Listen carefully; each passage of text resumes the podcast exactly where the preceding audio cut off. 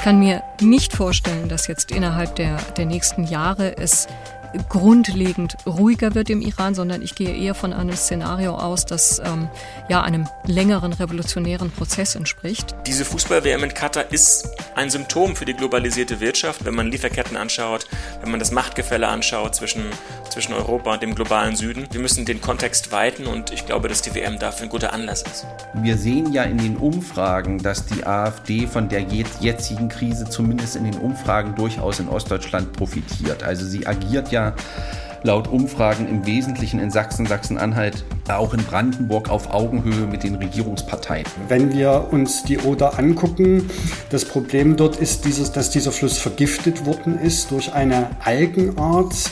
Das zeigt, dass wir unser Handeln mit Flüssen, unsere Nutzung mit Flüssen, dass wir das einfach umdenken müssen. Blätter Podcast. Von den Blättern für deutsche und internationale Politik. Hi und herzlich willkommen zur November-Ausgabe des Blätter Podcast. Es stehen Midterms an in den USA und damit eine Richtungsentscheidung. Das schreibt der Blätterredakteur Thomas Greven in der aktuellen Ausgabe und darüber sprechen wir gleich. Die ZDF-Korrespondentin Golini Atay berichtet über den Iran. Die Proteste dort, die halten jetzt schon seit mehreren Wochen an. Das Regime reagiert immer brutaler darauf und wir sprechen über mögliche Zukunftsszenarien.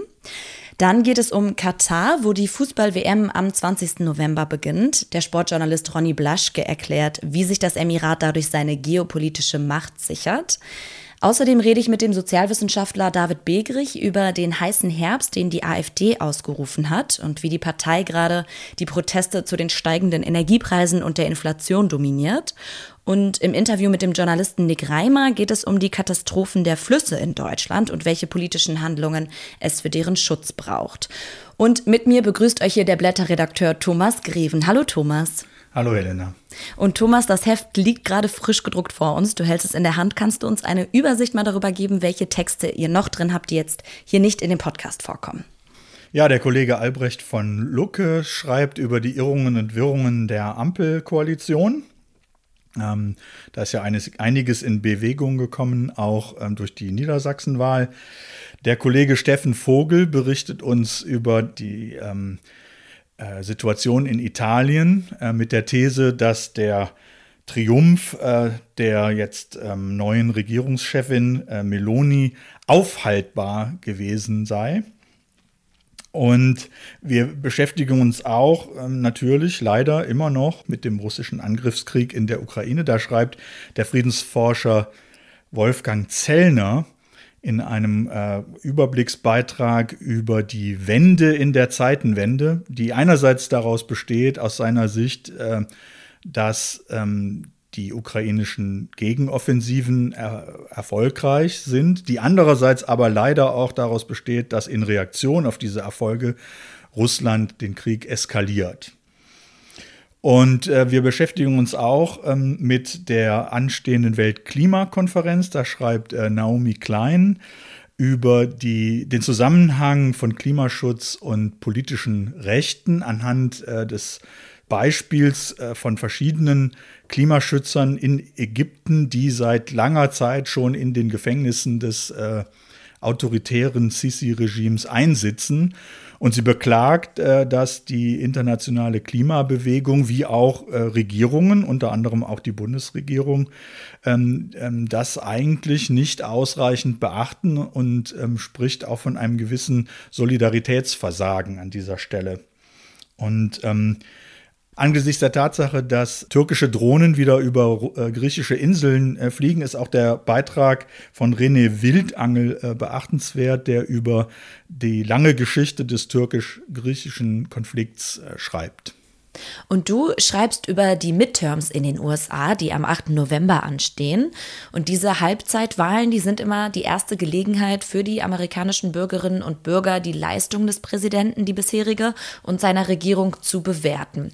Deshalb ist diese Wahl auch eine Abstimmung über Biden, auch wenn er jetzt selbst nicht auf dem Stimmzettel steht. Wie zufrieden sind denn die US-Amerikanerinnen und Amerikaner gerade mit ihrem Präsidenten? Ja, nicht sehr, muss man sagen. Ähm, zwischenzeitlich hatte, hatten sich seine Umfragewerte etwas erholt. Ganz neu sieht es schon wieder bescheidener aus, also unter 40 Prozent Zustimmung, das sind sehr schlechte Werte. Und ähm, die Tradition, also das, was man sozusagen statistisch über Zwischenwahlen äh, unmittelbar nach der Präsidentschaftswahl weiß, also die ersten Zwischenwahlen nach einer Präsidentschaftswahl, ist, dass die Partei des Präsidenten gewöhnlich abgestraft äh, wird auch ganz unabhängig von der Performance und ähm, die Amerikanerinnen und Amerikaner sind nicht zufrieden. Deswegen muss man erwarten, dass äh, die Republikaner hier punkten können. Auch Trump steht jetzt nicht direkt auf den Zetteln, aber ähm, es geht auch in diesem Wahlkampf um ihn. Das heißt, welche Rolle spielt er gerade? Ja, Trump ähm, ist die dominante Figur. Er ist auch in, im Wahlkampf ähm, viel präsenter als Biden. Ähm, da fragt man sich natürlich, ob die Demokraten Biden absichtlich zurückhalten und er sich selber auch absichtlich zurückhält, weil er eben so schlechte Werte hat. Äh, Trump ist ja auch immer umstritten. Der hat jetzt auch nicht sonderlich viel bessere Werte, aber er ist eben jemand, der mobilisiert. Und er hat in diesem Wahlkampf versucht, sich als Königsmacher zu profilieren. Er ist ja auf einem Rachefeldzug, wie man, wie ich das beschreiben würde. Also alle diejenigen, die seiner in Anführungszeichen großen Lüge äh, des, der, der ihm gestohlenen Wahl nicht glauben, insbesondere bei den Republikanern. Die werden von ihm massiv bekämpft. Da hat er äh, Kandidaten unterstützt. Also insofern steht er in dem Sinne auf dem Wahlzettel als Königsmacher. Da wird man sehen, wie erfolgreich ist er damit. Und zum anderen ähm, gilt es auch zu beobachten, ob eine, eine Behauptung, die Trump seit langer Zeit aufstellt und die er quasi auch lebt, dass die Polarisierung in den USA so weit fortgeschritten ist, dass die moralische Qualität von Kandidatinnen und Kandidaten keine Rolle mehr spielt. Also sein berühmter Satz war ja, ich kann auf der Fifth Avenue in New York jemanden erschießen, ohne dass mich das eine einzige Wahlstimme kostet. Er hat also in dieser Wahl Kandidaten von höchst fragwürdiger Qualität unterstützt, moralisch, nicht integer, offensichtlich inkompetent, wo man eigentlich denken müsste, hier müssten die Wählerinnen und Wähler doch klar sehen, dass das keine geeigneten Kandidaten sind und angesichts der Tatsache, dass ja auch die Demokratie auf dem Spiel steht, ähm, müssen sie eigentlich hier sich gegen diese Kandidaten entscheiden. Und das ist das andere, wofür Trump jetzt steht. Ähm, Im Kontext dieser Polarisierung kommt es überhaupt noch in irgendeiner Weise darauf an, wie gut diese Kandidaten sind, wie integer diese Kandidaten sind? Oder ist es völlig egal und die Menschen sind so polarisiert, dass sie sagen, das ist der republikanische Kandidat, den wähle ich, egal was, was ich sonst über diesen Kandidaten noch weiß. Jetzt geht es eben bei dieser Wahl ähm, um die beiden Kammern, also um Senat und Repräsentantenhaus. Wenn du jetzt auch schon sagst, die Demokraten werden wahrscheinlich abgestraft, welche Szenarien siehst du dann da?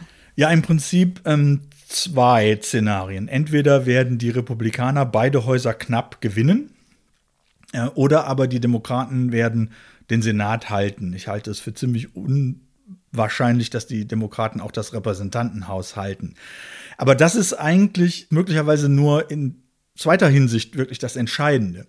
Ähm, was ich eher befürchte ist, ähm, das wird 2024 noch dramatischer werden, aber auch 2022 jetzt bei den anstehenden Zwischenwahlen kann das schon zum Thema werden, ist, dass entweder republikanische Wählerinnen, Wähler und Politiker demokratische Wahlsiege nicht akzeptieren, wenn es insbesondere wenn es knapp ist. Das kann bei Wahlen im Repräsentantenhaus sein, bei Wahlen im Senat sein.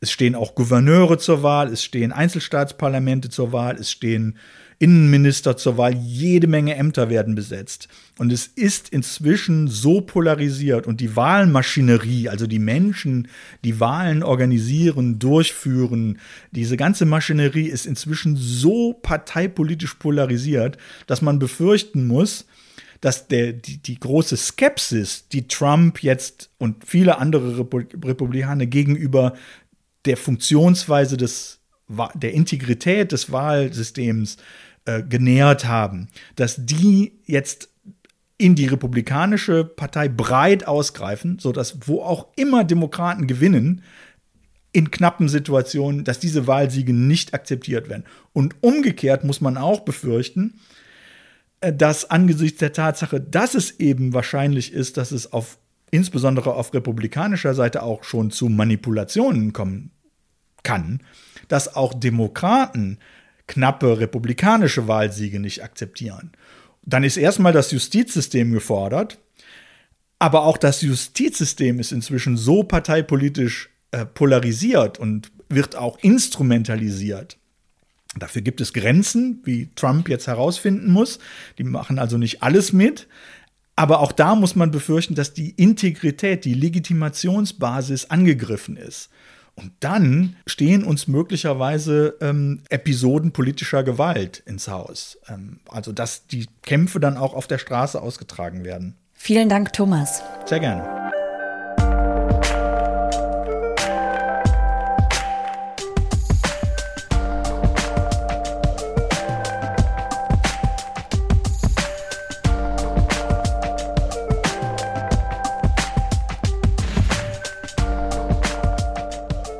Frau, Leben, Freiheit. Unter diesem Slogan gehen die Menschen im Iran gerade auf die Straße und protestieren gegen das theokratische Regime. Anlass war der Tod der 22-jährigen Gina Massa Amini. Die Sittenpolizei hatte sie festgenommen, weil sie die Kleidervorschriften nicht eingehalten haben soll. Kurz darauf ist sie im Polizeigewahrsam gestorben. Die Proteste halten jetzt schon seit Wochen an, aber das Regime schlägt immer brutaler zurück. Viele Menschen sind bei den Protesten schon getötet worden und jetzt wurden mehr als 300 Demonstrantinnen und Demonstranten zum Tode verurteilt. Das Mullah-Regime im Iran herrscht mit harter Hand, vor allem gegen die Frauen. Die ZDF-Korrespondentin Golini Atay analysiert den Aufstand der Frauen und mit ihr bin ich jetzt nach Kairo verbunden. Frau Atay, wir sprechen miteinander am 25. Oktober. Die Proteste laufen jetzt, wie gesagt, schon ein paar Wochen. Wie ist denn die Lage aktuell im Iran?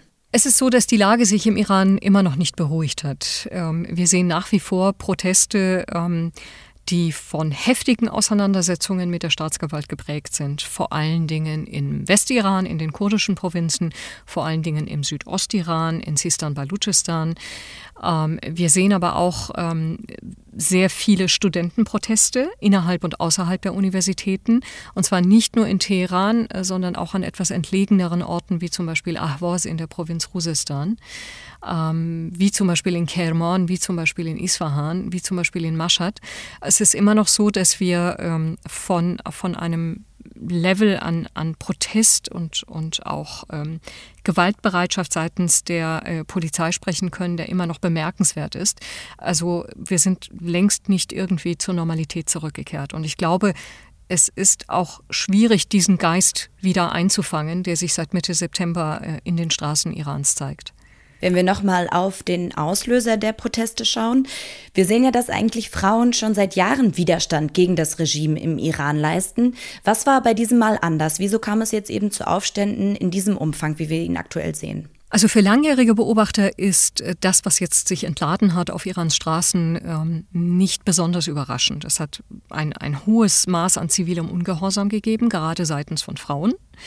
Ähm, immer wieder ist die, die Staatsgewalt herausgefordert worden von Seiten der Frauen. Wir akzeptieren eure, eure Bekleidungsvorschriften nicht, wir akzeptieren euren, äh, eure Ziele nicht, zu einer sogenannten idealen islamischen Gesellschaft zurückzukehren. So hatte es ja die Raisi-Regierung ähm, befürwortet äh, nach dem Wahlsieg. Ähm, wir akzeptieren es nicht, dass Frauen zum Beispiel nicht öffentlich singen können, dass ihre Stimme nicht erklingen darf. Ähm, wir akzeptieren es nicht, dass äh, jetzt an bestimmten Orten wieder ganz konservativ die Bekleidungsvorschriften gelten. Also insofern es hat, es hat sehr viel zivilen Ungehorsam gegeben, der auch immer wieder in den sozialen Medien sehr gut verfolgt werden konnte. Was jetzt den Fall Massa Amini so besonders macht, ist, dass eben dieses Schicksal, also die Angst vor der Sittenpolizei, der Psychoterror, der von der Sittenpolizei ausgeht, eben millionenfach in iranischen Familien in all den Jahrzehnten beobachtet werden konnte.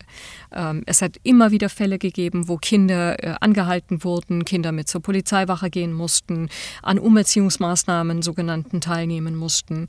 Ähm, deswegen denke ich, hat dieser Fall so, so eine große Identifizierung ausgelöst, die wirklich alle Schichten und Ethnien umfasst Ähm, und deswegen hat dieser Fall auch eine solche Bindungskraft, wie man sie jetzt eben erleben kann. Ähm, insofern, äh, dass jetzt gerade Jugendliche auf die Straße gehen, dass jetzt gerade an den Schulen so viele Proteste ausbrechen, und zwar so sehr, dass der Staat sich nicht davor scheut, sogar mit Tränengas gegen Schülerinnen und Schüler vorzugehen, so sehr, dass der Staat sich nicht davor scheut, mit Knüppeln in Schulen direkt einzugreifen, so hart, dass es zu Verletzungen kommt, dass es sogar zu Todesfällen kommt. Also all das hängt ganz unmittelbar mit diesem Fall Mahsa Amini zusammen, der ähm, wirklich von, von seiner Ausstrahlungskraft her ähm, eben verschiedene Schichten, verschiedene Ethnien allumfassend äh, ergreifen kann und der ein Symbol für staatlichen Zwang ist, der aber auch viele andere Bereiche angeht.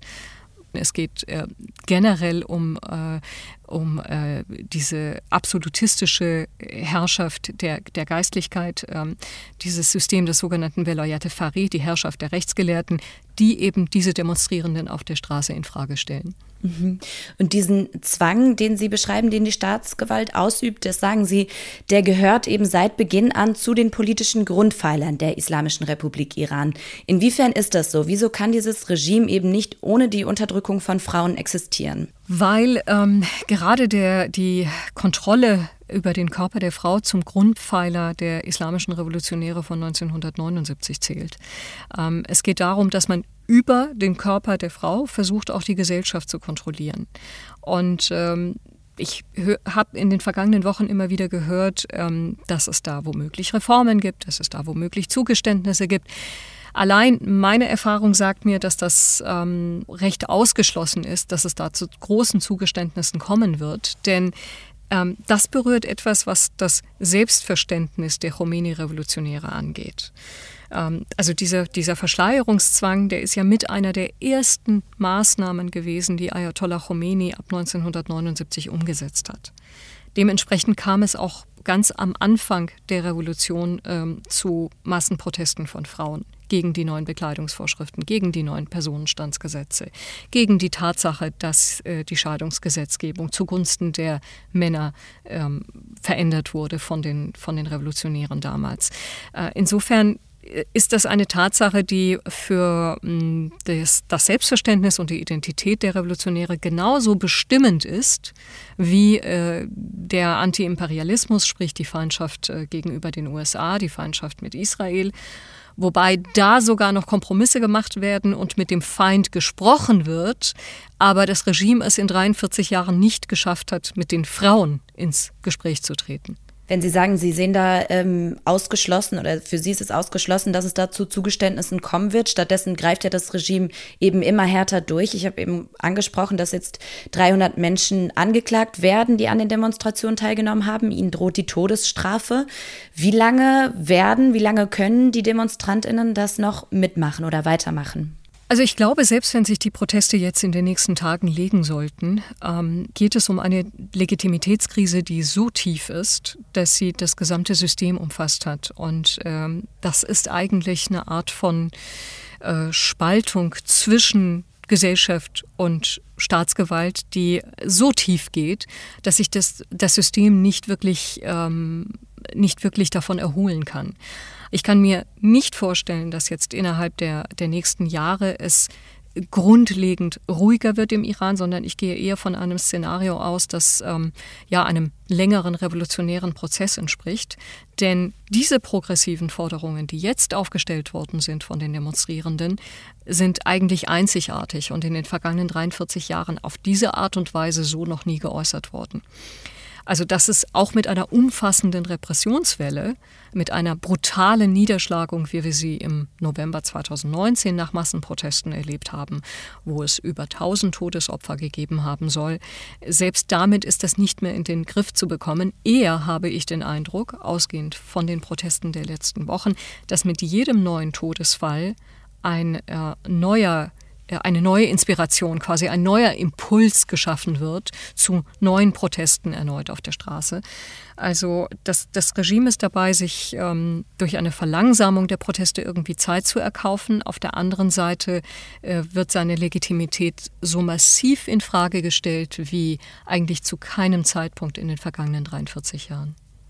Was sind denn ganz konkret die Forderungen? Sie haben sie gerade angesprochen. Was, ähm, was äußern die Demonstrantinnen ganz konkret? Also ganz konkret geht es ähm, darum, dass äh, die Milizen abgeschafft werden sollen. Also dieses umfangreiche System, das die Islamische Republik eben seit Khomeini aufgebaut hat, von einer sogenannten Schattenmiliz. Neben der Armee gibt es ja die Revolutionsgarden und die Basij-Milizen. Das sind äh, Zehntausende Männer, die eben auch gerade für Niederschlagung von Protesten, ähm, auch im Inneren sogar eingesetzt werden. Wir haben jetzt auch mehrere Fälle gehabt, wo die Revolutionswächter im Inneren eingesetzt wurden. Ähm, konkret geht es um eine Abschaffung der Herrschaft der Rechtsgelehrten, also sprich, dass es eben ein nicht gewähltes Organ gibt mit einem geistlichen Führer, der die, die ganze Staatsgewalt eigentlich in den Händen hält, der die Kontrolle über die Justiz hat, der die Kontrolle über die Armee hat, der ja sozusagen die Richtlinienkompetenz in der iranischen Politik hat und entscheiden darf, äh, tritt das Regime in Verhandlungen mit seinen Gegnern oder nicht der aber auch die ganze ökonomische Gewalt hat. Äh, wir dürfen nicht vergessen, dass die Revolutionswächter äh, nicht nur auf einem politischen Pfeiler stehen, sondern auch auf einem ökonomischen, indem sie durch die Umgehung der Sanktionen wirklich eine riesige Schattenwirtschaft aufgebaut haben mit ihrem System der, der äh, religiösen Stiftungen. Ähm, es geht eigentlich um, um eine Grundsatzfrage den Demonstrierenden, nämlich eine, eine Demokratie, die säkular ist, die man erreichen kann, indem man ein Referendum äh, einführt, in dem ähm, nochmal ganz grundsätzlich über die Natur der, der politischen Herrschaft im Iran entschieden werden kann. Das ist eigentlich die Grundforderung, die alle Iranerinnen und Iraner, die im Moment auf der Straße sind, eint, ob es im Inland ist, ob es im Ausland ist. Und um diese Forderungen der Demonstrierenden zu unterstützen, braucht es eben auch internationalen Druck. Die EU hat jetzt Sanktionen gegen die iranische Sittenpolizei verhängt und auch gegen weitere Personen und Organisationen. Die Verantwortlichen sollen da zum Beispiel nicht mehr in die EU einreisen können oder es werden Vermögen eingefroren. Halten Sie diese Reaktion des Westens gerade für ausreichend? Nein, also äh, es gibt noch sehr viele Möglichkeiten, wenn man tatsächlich ähm, ein Signal in den Iran setzen will, dass man auf der Seite derjenigen ist, äh, die ähm, Demokratie und Menschenrechte fordern. Dann könnte man tatsächlich noch viel weiter gehen. Dann gäbe es die Möglichkeit, nicht nur gegen die Sittenwächter vorzugehen, sondern ganz besonders gegen die Revolutionsgarde, die tragende Säule des ganzen Systems. Man kann vor allen Dingen auch konsequenter gegen Geldwäsche vorgehen. Denn äh, wir haben viel Vermögen, das eben zum Beispiel in deutschen Immobilien landet. Wir können uns um sogenannte Gebilde kümmern, wie das Islamische Zentrum in Hamburg, das äh, seit Jahrzehnten eine Art verlängerter Propagandaarm dieses Regimes der Islamischen Republik in Deutschland ist, äh, wo man sich fragt, warum wird eigentlich so eine Art äh, schiitisches Zentrum in Hamburg zugelassen? Worin besteht die Arbeit dieses Zentrums? Äh, was für einen Nutzen hat Deutschland eigentlich, so ein Zentrum weiterhin auf deutschem Boden zu haben? Also es, es gibt wirklich vielfältige Möglichkeiten. Es geht bis dahin, dass man eben auch in den UN versucht, in den Vereinten Nationen versucht, ähm, auf Maßnahmen zu drängen, die dazu führen, dass dieses System der Straflosigkeit der iranischen Führung bei der Niederschlagung von Protesten, bei der äh, brutalen Niederschlagung von Protesten endlich beendet wird. Ich frage mich auch, warum äh, ist es Iran bis heute möglich, eigentlich Mitglied der UN-Frauenrechtskommission zu sein? Wir könnten aber auch insgesamt sagen, dass wir zum Beispiel äh, die, die Verhandlungen rund um einen Nukleardeal eben abbrechen, weil zum jetzigen Zeitpunkt eben ein aktives Festhalten an diesem äh, sogenannten GCPOA, an dem Nukleardeal, tatsächlich auf so etwas hinauslaufen könnte wie wir mischen uns aktiv in die iranische Politik ein, indem wir am Regime festhalten, indem wir dem Regime Vergünstigungen in Aussicht stellen, ähm, damit es eben im Einklang mit unseren Gesetzen ähm, nicht an der Atombombe weiterarbeitet. Es gibt äh, viele im Iran, die ohnehin nicht daran glauben, dass im Zuge dieser Verhandlungen der Iran sich tatsächlich an die Vereinbarungen halten wird, die also immer wieder darauf hinweisen, dass ein Staat, der, der äh, im Inneren mit seinen Bürgern verantwortungslos umgeht, auch im Äußeren sich nicht wirklich an internationale Vereinbarungen halten kann. Also insofern diese, äh, diese Mechanismen uns nochmal vor Augen zu führen, das, ähm, das wäre wichtig, weil wir glaube ich, sehr oft meinen, dass wir hier gar keine Handhabungsmöglichkeiten haben, dass wir überhaupt keine Hebel haben. Wir haben jetzt jetzt bei den Demonstrationen in Berlin gemerkt, äh, den allermeisten Iranern geht es nicht darum, dass es irgendwelche Interventionen im Iran gibt, sondern es geht eben darum, dass wir von unseren gesetzlichen Möglichkeiten Gebrauch machen, dass wir zuvorderst erst einmal uns für den Iran und für die Iraner interessieren, dass wir von äh, westlichen Interessen und Prioritäten, die da lauten, wir wollen da irgendwie kein, keine Konflikte haben und sind auch bereit, dafür irgendwie die Menschenrechte zu opfern, dass wir zuvorderst an dieser Einstellung erst einmal arbeiten und, ähm, und wirklich anerkennen, dass, ähm, dass das, was wir wollen, eben auf Kosten der Menschenrechte, auf Kosten der iranischen Bevölkerung geht. Und ähm, ich glaube, das ist das ist genau das Schwierigste an der ganzen Geschichte. Ich glaube, über diesen Punkt wird sehr wenig geredet, sagen wir es mal so. Das berichtet die ZDF-Korrespondentin Golini Atay.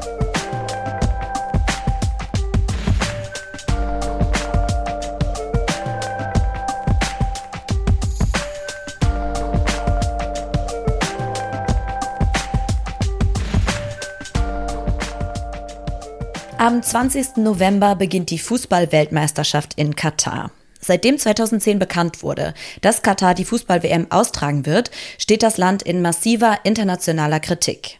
Mehrere Menschenrechtsverletzungen werden Katar vorgeworfen, zum Beispiel die miserable Situation von migrantischen Arbeitskräften, die die Stadien für die WM gebaut haben. Britische Medien berichten von tausenden toten Arbeitern. Das Emirat verteidigt sich und verweist auf zahlreiche Reformen, die verabschiedet wurden. Der Sportjournalist Ronny Blaschke schreibt in den Blättern über Katar und darüber, wie das Emirat mit der WM seinen geopolitischen Einfluss stärken will. Und darüber sprechen wir. Guten Tag, Herr Blaschke. Hallo. Die vielen Menschenrechtsverletzungen in Katar, die wurden in den letzten Jahren international viel besprochen. Hat sich seitdem etwas verbessert? Auf dem Papier würde ich sagen, ja, es sind etliche Reformen festgeschrieben worden. Es gibt einen erhöhten Mindestlohn, der liegt bei 275 Dollar im Monat. Es gibt äh, theoretisch Beschwerdemöglichkeiten für die Gastarbeitenden. Es gibt ähm, die Möglichkeiten, schneller den Job zu wechseln und wieder das Land zu verlassen. Aber ein Land, das keine freie Presse hat, keine Gewerkschaften, keine Streikmöglichkeiten, hat natürlich kein natürliches Korrektiv.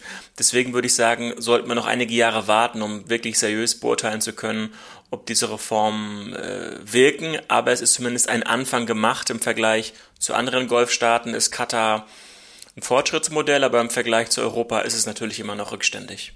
Inwiefern ist jetzt diese Fußball-WM für das Land auch eine Möglichkeit, Macht international zu gewinnen? Also die früheren Weltmeisterschaften, die wir zuletzt hatten, Südafrika, Brasilien, Russland, etwas früher auch Deutschland, das waren ja immer auch Erzählungen für die nationale Einheit und für die Bevölkerung. Das hat Katar eigentlich gar nicht so richtig nötig, weil die haben weniger als drei Millionen Einwohner und von denen auch nur 300.000 katarische Staatsbürger, also zehn Prozent der Bevölkerung. Denen geht's finanziell sehr, sehr gut, haben eines der höchsten Pro-Kopf-Einkommen weltweit. Es geht eher darum, das Land zu transformieren, also unabhängig zu machen von den hohen und lukrativen Gasexporten. Das ist das eine, zu werben für Fachkräfte, für Investoren, für Tourismus.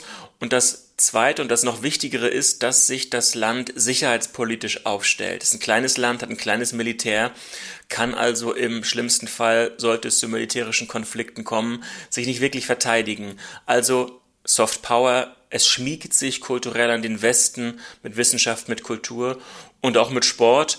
Und da ist nicht nur der Besitz von Paris Saint-Germain ein, ein, Element, die Sponsorenschaft beim FC Bayern, sondern vor allem die Fußballweltmeisterschaft als große Werbebühne.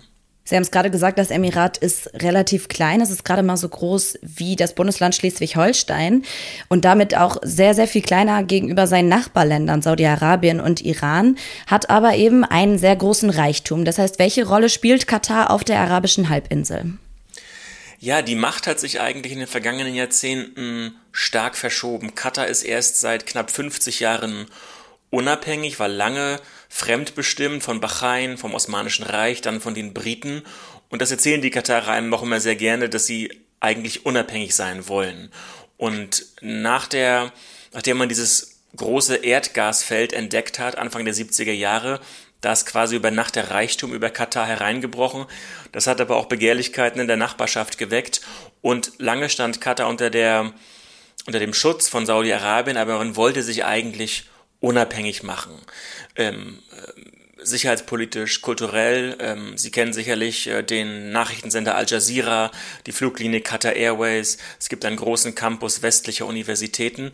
Und so ist Katar mittlerweile ein Regionalzentrum, würde ich sagen, ähm, nicht nur am Persischen Golf, sondern insgesamt in der arabischen Welt. Also auch viele Menschen aus dem Maghreb oder aus Ägypten oder aus Libanon, aus dem Irak, also aus eher ähm, wirtschaftlich schwierige, schwierigeren und konfliktreichen Ländern, die zieht es in den Golf, weil sie sich dort höhere Lebensstandards versprechen und weil sie sich vor allem ein Leben in politisch stabilen Systemen versprechen. Und da ist Katar eigentlich, äh, oder Doha hat mittlerweile eher Kairo, Damaskus und Bagdad den Rang abgelaufen. Jetzt wird durch den russischen Angriffskrieg auf die Ukraine das Land noch einflussreicher, eben wegen des ähm, hohen Erdgasvorkommens, was Sie gerade angesprochen haben. Auch Deutschland wird Gas aus Katar kaufen. Bundeskanzler Scholz war da, Wirtschaftsminister Robert Habeck war auch in Katar, um eben über Verhandlungen zu sprechen. Sieht die Politik hier über die Menschenrechtslage bewusst hinweg, weil es eben das Gas braucht? Ja, man hat den Eindruck durch die Besuche von Olaf Scholz oder auch vorher auch schon Robert Habeck in Doha, dass das eine neue Zusammenarbeit ist. Aber schon weit vor der WM-Vergabe bestanden ganz intensive Beziehungen zwischen Katar und Deutschland, zwischen Katar und vielen europäischen Ländern. Wenn der FC Bayern 20 Millionen Euro von Katar erhält, das, ist, das sind eigentlich Peanuts im Vergleich zu den mehr als 300 Milliarden, die Katar in europäischen und westlichen Märkten insgesamt investiert hat. In Deutschland zum Beispiel in Volkswagen, in Siemens, in Hapag-Lloyd. Also das ist wirtschaftlich schon lange eng vernetzt und da habe ich selten auch früher Kritik gehört. Und der Fußball, diese emotionalisierbare Ebene gibt uns jetzt vielleicht die Möglichkeit. Aber auch sicherheitspolitisch, ja, also die, der Abzug der US-Truppen aus Afghanistan wurde vor allem in Doha verhandelt. Und das Auswärtige Amt oder auch das State Department in den USA schauen da sehr pragmatisch auf die Lage. Die sehen in Katar einen verlässlichen Vermittler, der vielleicht nicht so ideologiegetrieben ist, sondern eher stark interessengeleitet. Aber das ist denen, glaube ich, lieber als der Libanon oder der Irak, wo man ja eigentlich nicht weiß, mit dem man verhandeln soll. Und deswegen ist der ist äh, Katar da ein stabiler Partner. Kann die Diskussion, die durch die äh, Fußball-WM jetzt angestoßen wurde, dazu führen, dass eben die Vergabe von so großen Sportereignissen auch zukünftig mehr an Bedingungen geknüpft wird? Ja, das wäre zumindest äh, der Wunsch. Und es sind ja auch schon Menschenrechtskonzepte verabschiedet worden in größeren Sportverbänden, auch in der FIFA. Ich bin da auch etwas skeptisch, weil die FIFA ja nicht nur von Funktionären aus Skandinavien, Deutschland oder der Schweiz äh, geprägt wird, sondern da sind ja alle alle Staaten vertreten und äh, gerade so autokratische und diktatorisch regierte Länder entsenden ja da keine unabhängigen Funktionäre in die FIFA, sondern mitunter ja auch Politiker. Wenn müsste man das ganze System reformieren und vielleicht auch die FIFA äh, nochmal grundlegend verändern. Das sehe ich aktuell nicht. Deswegen würde ich eher sagen, dass man im schlechten System vielleicht für etwas Gutes eintritt. Und während der WM die Leute, die das Ganze boykottieren wollen, es gibt ja auch sehr viele kreative Alternativprogramme von Kneipenturnieren bis zu Bolzturnieren und, und ganz vieles mehr. Also in Deutschland zumindest ist diese Debatte sehr lebendig, aber schon in anderen Staaten Europas, Spanien zum Beispiel, Japan, auch das eine große Volkswirtschaft, äh, ganz zu schweigen von Lateinamerika und Afrika, wird diese Debatte eigentlich überhaupt nicht geführt.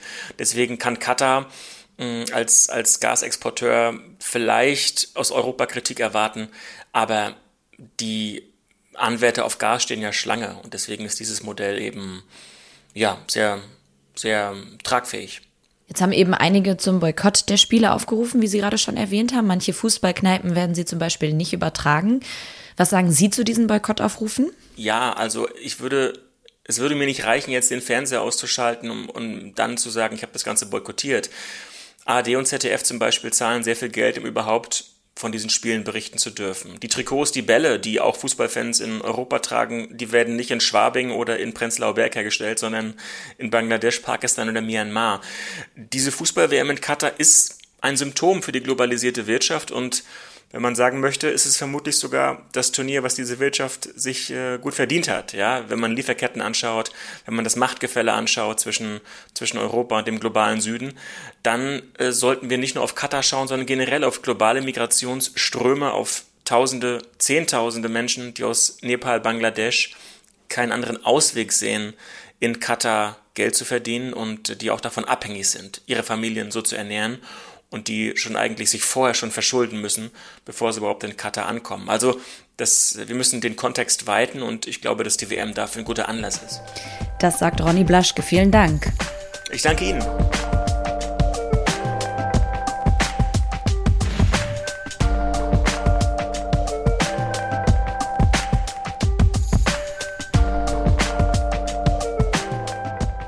Seit Wochen tragen Menschen in Deutschland ihre Unzufriedenheit über die steigenden Energiepreise und die Inflation auf die Straße. Davon profitiert momentan vor allem die AfD. Während die Partei im letzten Jahr noch massive Stimmenverluste in den Landtagswahlen hatte, erlebt sie jetzt wieder einen Aufschwung. Zum Beispiel bei der Landtagswahl in Niedersachsen. Da wurde die AfD so stark wie nie. Die Partei hat einen heißen Herbst ausgerufen. David Begrich arbeitet als Sozialwissenschaftler zu Rechtsextremismus und Ostdeutschland und er schreibt in den Blättern, dass die Partei mit ihrem rechtsextrem Vordenker Björn Höcke auf einen Zusammenbruch der Gesellschaft setzt, um daraus triumphierend hervorzugehen. Und darüber sprechen wir. Guten Tag, Herr Begrich. Schönen guten Tag. Die AfD war im letzten Jahr so ein bisschen in den Hintergrund gerückt. Wieso kann sie jetzt wieder bei diesen aktuellen Krisen profitieren? Ja, zunächst muss man sagen, die AfD hat nicht in dem Umfang von der Corona-Krise profitiert, wie sie sich das erwartet hat. Und jetzt ist die Situation eine andere, weil wir ja multiple Krisen, also Mehrfachkrisen haben, die aufeinandertreffen, ähm, die auch noch mal ganz anders das Wählerpotenzial und das, die Anhängerschaft der AfD mobilisieren. Und die Partei hat im September, also im vergangenen Monat, einen eine Kampagne ausgerufen unter dem Titel Unser Land zuerst und versucht eben im Rahmen dieser, ähm, dieses Kampagnenformats massiv zu mobilisieren, steht damit in gewisser Weise in einem Konkurrenz- und Kooperationsverhältnis sowohl als auch zu den äh, Freien Sachsen und dem vorpolitischen Umfeld der Partei, dem rechtsextremen vorpolitischen Umfeld in Ostdeutschland.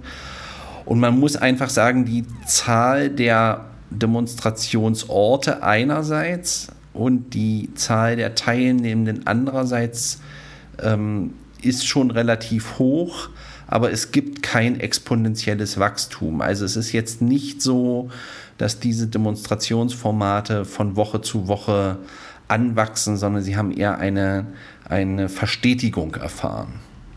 Gibt es denn konkrete Forderungen, die gestellt werden im Rahmen dieser Kampagne?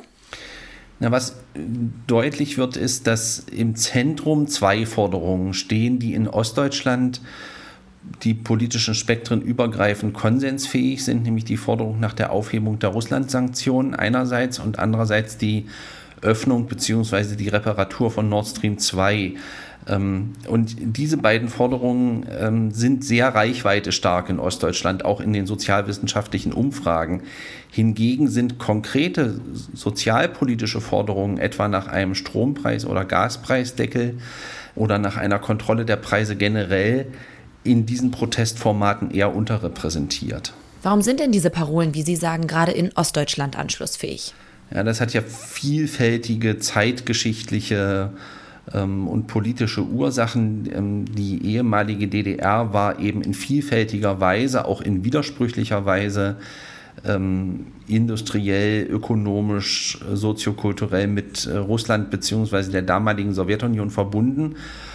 Und es gibt zahlreiche infrastrukturell wichtige Betriebe und Firmen, die in einer großen Abhängigkeit auch äh, zu russischen Rohstofflieferungen stehen ähm, oder standen. Und es gibt eine nicht ganz unberechtigte Angst, die sagt, ähm, wenn es keine Wiederaufnahme dieser Energielieferungen sowohl von Öl als auch von Gas aus Russland kommt, dann ähm, werden wir eine zweite äh, Situation erleben, in der die Betriebe schließen müssen und ganze Regionen eben in Schwierigkeiten geraten. Also es hat sowohl zeitgeschichtliche als auch ökonomische Ursachen.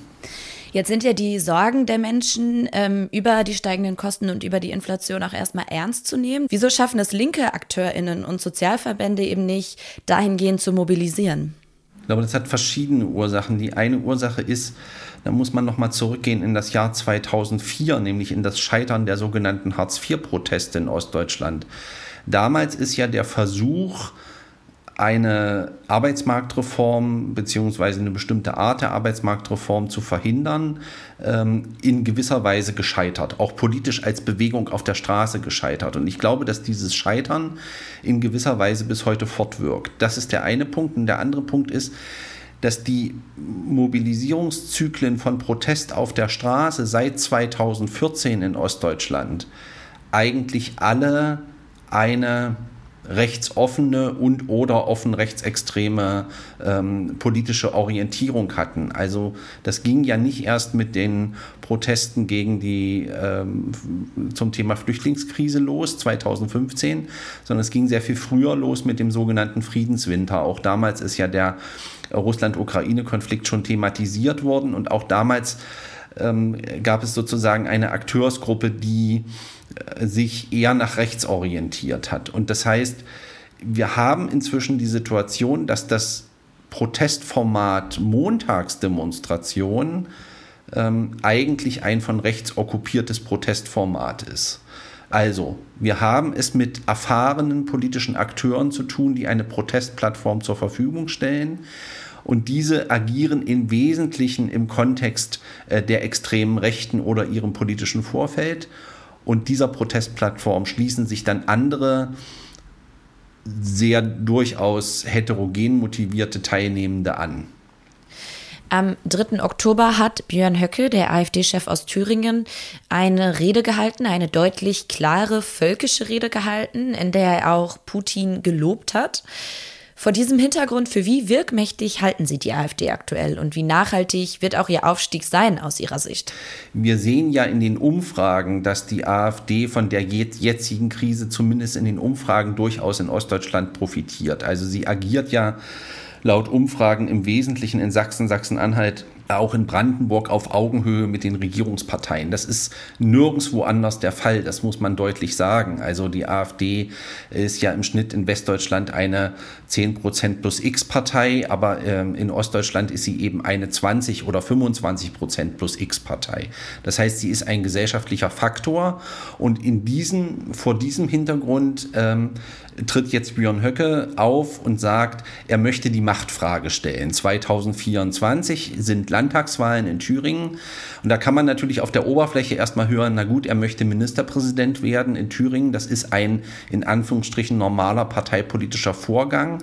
Aber wenn man sich die Rede, die Höcke in Gera am 3. Oktober gehalten hat, nochmal genauer anhört, ähm, dann kann man eben durchaus da auch hören, dass es ihm um mehr geht als äh, sozusagen den Wechsel in der Legislaturperiode. Das ist sehr, sehr deutlich. Höcke trägt eine, eigentlich einen, eine Programmrede vor. Und wenn er von Machtfrage redet, dann redet er eben nicht nur davon, dass es sozusagen einen Machtwechsel in der Staatskanzlei in Erfurt geben soll, sondern äh, Björn Höcke, ähm, der hat das ganz große, der hat das große Ganze im Blick ähm, und der möchte eigentlich einen Systemwechsel in Deutschland. Das heißt, müssen wir die AfD ernster nehmen, als wir es gerade noch tun? Ja, ich würde vor allen Dingen dafür plädieren, ähm, die AfD wirklich beim Wort zu nehmen und äh, ihre Reden nicht nur für Propagandageklingel zu halten, sondern wirklich jedes Wort ernst zu nehmen und daraufhin zu prüfen, was damit gemeint ist, weil wir in den letzten Jahren ja immer wieder erlebt haben, äh, dass bestimmte Vorstöße der AfD in den, in den diskursiven Raum nicht ernst genommen worden sind und der Partei dadurch Spielraum gegeben worden ist, sich weiter zu entwickeln und ihre Reichweite zu, auszuwei äh, auszuweiten. Ähm, das halte ich ehrlich gesagt für ein Problem. Also man muss die AfD tatsächlich ernst nehmen ähm, und muss auch die Kampfansagen, die sie an die Demokratie stellt, auch ernst nehmen. Vielen Dank, David Begrich. Danke.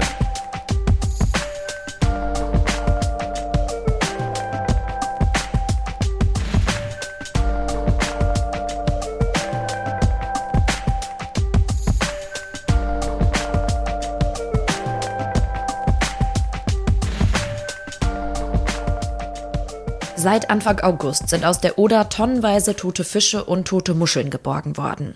Das Fischsterben in der Oder ist nur eine von vielen Flusskatastrophen der letzten Zeit. Extreme Wetterereignisse führen zum Beispiel zu Überschwemmungen, wie wir sie letztes Jahr im Ahrtal gesehen haben. Das zeigt, wir können mit den Flüssen hier nicht so weitermachen wie bisher und nur auf deren wirtschaftlichen Nutzen schauen. Über das Elend der Flüsse schreibt der Journalist Nick Reimer in der aktuellen Ausgabe der Blätter und darüber sprechen wir. Guten Tag, Herr Reimer. Guten Tag. Können Sie uns zuerst mal eine Übersicht geben? Vor welchen Problemen stehen die Flüsse in Deutschland gerade? Die Flüsse liefern uns ein Brennglas auf unseren Naturumgang.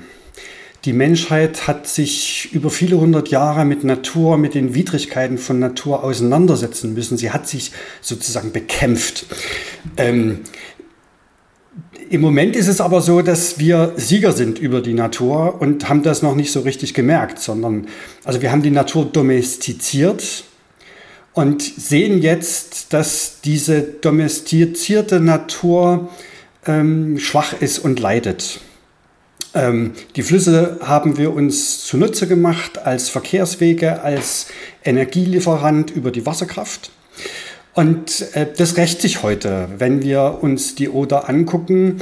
Das Problem dort ist, dieses, dass dieser Fluss vergiftet worden ist durch eine Algenart, ähm, die sich nur entwickeln konnte, weil salzige Abwässer ähm, in den Fluss gelangt sind. Und das zeigt einfach, dass Flüsse an Grenzen kommen und das, was sie uns an Ökosystemdienstleistung bieten können, dass das eben immer häufiger nicht mehr der Fall ist, dass sie einfach keine Kraft mehr dafür haben. Und das zeigt, dass wir unser Handeln mit Flüssen, unsere Nutzung mit Flüssen, dass wir sie einfach, dass wir das einfach umdenken müssen. Das ist jetzt das Beispiel Oder, ähm, in dem eben Vergiftung stattgefunden hat. Welche Beispiele von Flüssen in Deutschland gibt es da noch, die gerade ähm, vor Katastrophen stehen oder vor Problemen stehen? Ich selbst lebe an der Spree. Ähm, die Spree ist ein relativ eigenartiger Fluss. Hier entspringt in der Oberlausitz und hat quasi keine Zuflüsse. Manchmal hat die Spree so wenig Wasser, dass sie rückwärts fließt. Du stehst dann am Fluss und denkst, du bist betrunken, weil es kann doch nicht sein, dass ein Fluss Richtung Quelle fließt. Ähm, das ist dann so, dass die Wehre zugemacht werden, die Spree quasi nicht mehr fließt, weil es aber weiter oben große Verdunstungsflächen gibt. Sieht es so aus, als wenn der Fluss rückwärts fließen würde. Die Spree versorgt aber zwei Drittel von Berlin mit Trinkwasser. Und wenn jetzt immer weniger Trink äh, Spreewasser ähm, übergeben werden kann, dann ähm, führt das langfristig natürlich zu einem Problem. Ähm, es gibt erste Untersuchungen, die ähm, nahelegen, dass es günstig wäre, eine Meerwasserentsalzungsanlage an der Ostsee zu bauen und Berlin über eine Leitung äh, von dieser Meerwasserentsalzungsanlage mit Trinkwasser zu versorgen. Daran kann man sehen, ähm, wie ja, wichtig es ist, sich die Flüsse genauer anzuschauen und den Flüssen wieder mehr Raum zu geben, wieder mehr Gewicht zu geben und sie nicht immer nur als Abwasserleiter und Schiffswege zu betrachten. Bei dem Beispiel Oder ähm, ist es jetzt so, dass es ein Grenzfluss ist, also zwischen Polen und Deutschland. Das heißt, es kommt eben auch auf die Zusammenarbeit der beiden Länder an, wenn es um den Umgang mit der Oder geht. Welche Interessen haben denn Polen und Deutschland jeweils an der Oder? Also Polen möchte gerade in Swinemünde einen neuen Containerhafen bauen für zwei Millionen äh, Standardcontainer pro Jahr und die sollen eben auch über die Oder ins Hinterland verteilt werden. Äh, Polen ist in einer Koalition mit Tschechien und Ungarn. Man will eine Ostsee-Schwarzmeer-Wasserstraße bauen über äh, Kanäle, die quasi die Oder mit der Donau verbinden sollen. Ähm, das heißt, die Polen haben ein großes Interesse, die Oder zu vertiefen und auszubauen. Deutschland hat ähm, die Oder als weitgehend unverbauten Fluss eingestuft. Und das bedeutet nach der Wasserrahmenrichtlinie, man muss den guten ökologischen Zustand wiederherstellen. Also Uferbefestigung abbauen, Flussbauwerke zurückbauen, äh, dem Fluss wieder ein natürliches Bett geben. Polen hingegen hat die Oder als ein erheblich verbautes Gewässer eingestuft und muss nach der Wasserrahmenrichtlinie deshalb nur das gute ökologische Potenzial der Oder nutzen. Das heißt im Wesentlichen die Wasserqualität verbessern. Das heißt, weil die beiden Länder äh, die Oder nach Wasserrahmenrichtlinie unterschiedlich kategorisiert haben, gibt es eben zwei Politiken zu einem und demselben Fluss und das kann natürlich nicht gut gehen. Das heißt, das, das Problem sind einfach verschiedene Kategorisierungen, äh, die die grenzüberschreitende Kooperation ähm, erschweren. Praktisch ja. Theoretisch ist aber die Sichtweise auf den Fluss dahinter das Problem. Wenn Sie auf schiffsradar.org mal gucken, wie viele Schiffe gerade auf der Oder unterwegs sind. Ich habe das gerade gemacht. Es sind zwei im Moment. Eins bei Schwedt und eins kurz vor Stettin. Das heißt, die Oder ist quasi ungenutzt als Schiffsweg. Ähm, die Polen möchten das gerne ändern. Die Polen glauben, dass sie mit dem Fluss ähm, eine Wirtschaftsader ins Landesinnere haben. Ähm, und ich glaube, das Problem dahinter ist eben, dass das das alte Denken ist, während wir mh, zumindest in Teilen der Bundesregierung neues Denken haben, die nämlich einsehen, dass die Flüsse ein großes Problem kriegen, gerade zum Beispiel durch den Klimawandel. Es gibt immer weniger Niederschläge und das haben wir ja in diesem Sommer am Rhein und an der Weser gesehen. Ähm, da ist eben dann der Wasserstand so tief, dass Schifffahrt fast nicht mehr möglich ist, beziehungsweise an der, an der Weser gar nicht mehr möglich war. Das heißt, welche politischen Entscheidungen braucht es eben, um Flusskatastrophen in Zukunft entgegenzuwirken oder sie ähm, bestmöglich sogar zu verhindern? Wenn wir auf Zahlen gucken, können wir relativ gut sehen, dass es immer noch altes Denken und neues Denken gibt. Ähm, es gibt Flüsse wie die Emscher, wie die Lippe äh, in Nordrhein-Westfalen, die werden renaturiert. Ähm, an der Havel werden gerade 100 Millionen Euro eingesetzt, um die Havel zu renaturieren, um die Uferbefestigung äh, zurückzubauen, um die Auen wieder anzuschließen, um dem Fluss sozusagen wieder mehr Raum zu geben, um einen Wasserspeicher zu haben für die Momente, wenn es wieder mal eine Dürre gibt. Andererseits sieht aber der Bundesverkehrswegeplan immer noch 24,5 Milliarden Euro vor, um Flüsse auszubauen. Also zum Beispiel sind 48 Millionen für eine Vertiefung des Mains, des Mittelmains eingeplant. Der Mittelrhein soll mit 60 Millionen Euro vertieft werden. Die neunte Elbvertiefung, die es mittlerweile gab, hat gerade 800 Millionen verschlungen. Die Donau wird weiter ausgebaut. Und da sieht man, auf der einen Seite gibt es eben die Einsicht, wir müssen, jawohl, wir müssen den Flüssen mehr Raum eingeben, äh, mehr, mehr Platz geben, damit sie uns Hochwasser und Trinkwasser ähm, ähm, garantieren können. Auf der anderen Seite wird der Fluss eben immer noch wirtschaftlich betrachtet und soll ausgebaut werden mit Flusstiefen, die irrational sind, nur um sie an die größeren Schiffe anzupassen. Ähm, das sind so die, die widersprüchlichen politischen Ansätze und ich glaube, da muss Politik mal sich darüber im Klaren werden, was sie nun eigentlich will. Vielen Dank, Nick Reimer, für das Interview. Gerne. Das war die November-Ausgabe des Blätter-Podcasts und am Ende geben wir euch immer noch eine Aussicht auf das kommende Heft. Thomas, äh, was wird drin sein in der Dezember-Ausgabe? Was kannst du schon sagen? Ähm, ich werde einen kleinen Rückblick wagen auf die ähm, Zwischenwahlen in den USA, die ja am 8. November äh, stattfinden. Äh, dann werden wir ähm, weiter die Situation im äh, Iran beobachten. Ähm, da wird äh, Mina Kani für uns die Proteste ähm, weiter beobachten und analysieren. Wir werden auch einen Blick auf die Situation in der Ukraine äh, werfen. Ähm, Paul Simon wird über die Machtverhältnisse in der Ukraine schreiben. Und wir werden auch anlässlich des äh, 50-jährigen Geburtstags, wenn man so will, der großen Warnung, äh, dass die Grenzen des Wachstums erreicht sind. Der Bericht ähm, an den Club of Rome von äh, Donella Meadows wird äh, 50 Jahre äh, alt sein. Werden wir auch einen Blick auf äh, diese Problematik werfen ähm, mit Auszügen aus einem Buch ähm, über die Grenzen des Wachstums heute. Das könnt ihr also unter anderem lesen in der Dezember-Ausgabe der Blätter und ihr könnt ein Abo zu Weihnachten verschenken. Schaut dazu einfach mal vorbei auf blätter.de oder in den Show Notes. Da findet ihr auch einen Link und mehr Infos noch zu dem Abo. Und wir freuen uns wie immer über Feedback über diesen Podcast und zwar an podcast.blätter.de. Und damit macht's gut und wir hören uns hier in einem Monat. Bis dann. Tschüss.